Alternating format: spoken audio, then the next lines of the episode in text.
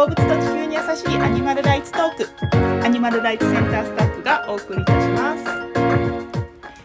皆さんこんにちは。アニマルライツセンタースタッフの萌えおとアニマルライツセンタースタッフのゆりこです。このアニマルライツトークではスタッフのトーク形式でアニマルライツ情報やビーガン情報をお届けしています。先月は収録ができなかったので2ヶ月空いてしまいましたが皆さんお元気でしたか？お元気でしたか？はい。はい。今日は先月に引き続き採卵系のケージ飼育の嘘本当にお答えします。はいえーっと前回はねケージ飼育の方が、まあ、鳥インフルエンザにかからないとかあとは健康状態をチェックしやすいんだよっていう話を、えーよく聞かれるんだけど、まあ、これが実際どうなのかっていうのをゆりこちゃんに、えー聞いて、まあ、実はそれらは根拠がないっていうことをお伝えしました。うん。はい、今日もその引き続きでよくある質問に対して、えーゆりこちゃんに答えてもらいます。はい。はい、よろしくお願いします。はい。えーまず第1問、えーケージ飼育の方がこう卵に糞がつかないから衛生的だっていうのをよく聞かれるんだけども、うん。これは実際その平飼い飼育はじゃあ卵に糞がついてしまうからうん。衛生的じゃないのかっていうのはどうなんでしょうか、はい、はい。結論から言うと、うん。平飼い飼育だから卵に糞がつくということはありません、うんうん鶏は巣箱といってちゃんと決められた場所に卵を産むので糞が落ちている地面とか好き勝手に歩き回って卵を産むわけじゃないんです、うん、なるほど。ちゃんと決められた場所で、えっと、産んでるってことだよね。はい。うん、で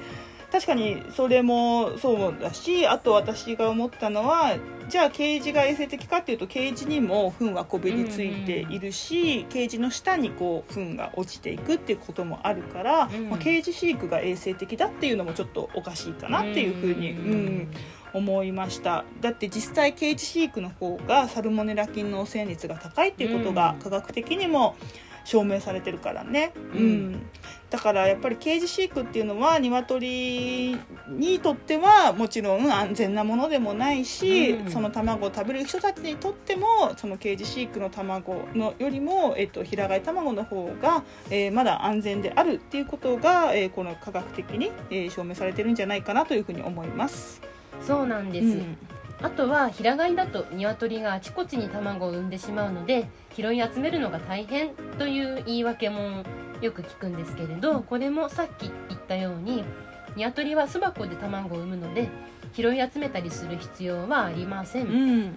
平飼い飼育用の自動集卵のシステムもあるので平飼いだからといって卵を集めるのに手間がかかるという主張は間違ってます、うん、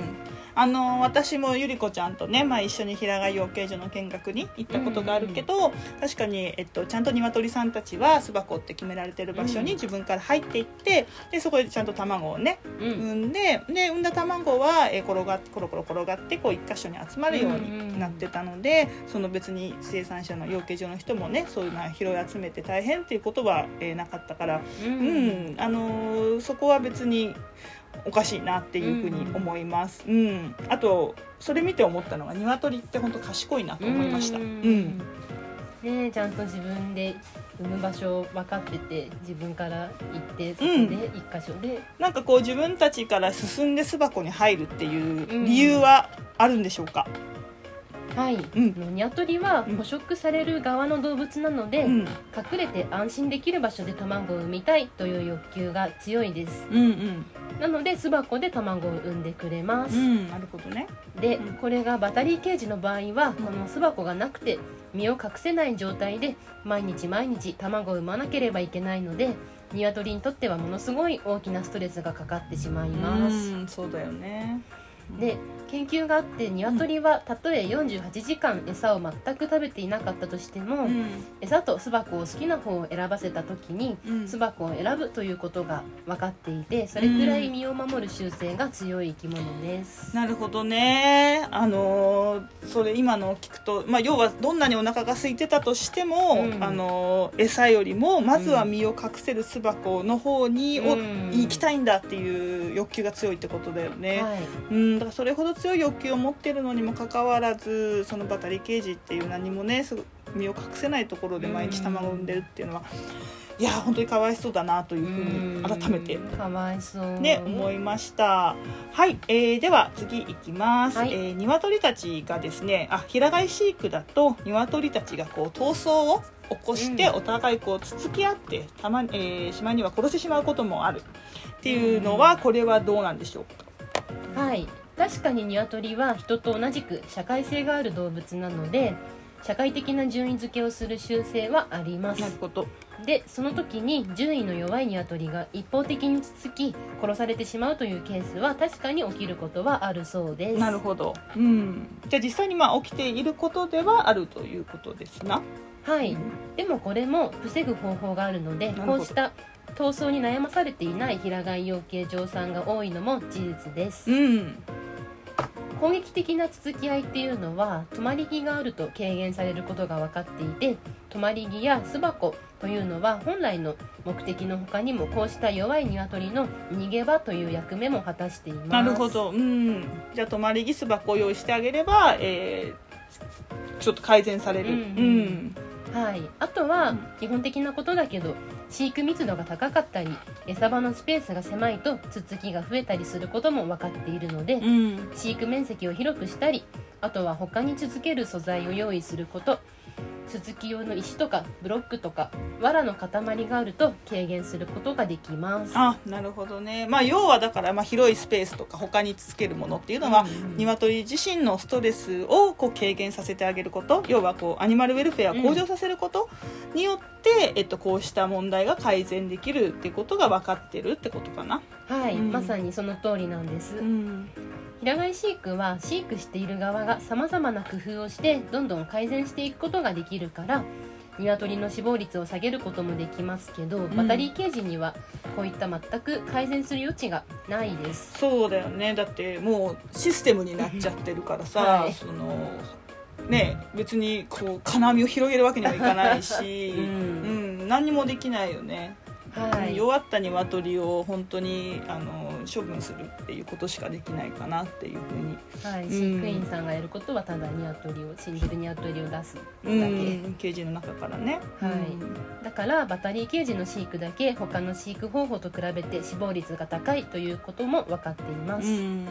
あと続きは平飼いだけじゃなくてそもそもケージ飼育の中でも起きていることでもあります。なるほどね。まあそうだよ。ねだって1羽1羽入れてるわけじゃなくて2羽とかうん。5羽とか6羽とか1つのケージの中に入れてたらやっぱりそこでもストレスがね特にケージ飼育の鶏は高いわけだから。はい、うん。なるほどね。まあなんかこのいじめっていう問題が人間の社会だけじゃなくてこう一応鶏の社会でもそういう問題があるっていうのはうん。ちょっとびっくりなんだけどうん。でもまあこれもあの、えーまあまあ当たり前っちゃ当たり前だけど鶏さんのストレスを軽減する飼育環境を良くすることで、えっと、うん。改善していくことができるっていうことがすごいよく、えー皆さんにも分かったかなっていうふうに思います。うん。うん。でこれはアニマルライツセンターのホームページにも、えー載ってあるんだけど、まあ、渡り刑事と平飼い養鶏両方やってきた人の、うん。えー生産者さんのね、えーお話には、えっとまあ、平飼い飼育にもつつきによるいじめはあるけれども、えー、ケージ飼育の鶏ほどひどくはなく、うん鶏は穏やかだっていうことが書いてあります。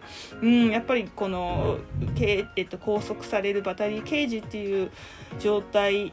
の飼育方法より鶏にとってストレスになるっていうものはないんじゃないかなっていうふうに思うんだよね。うん、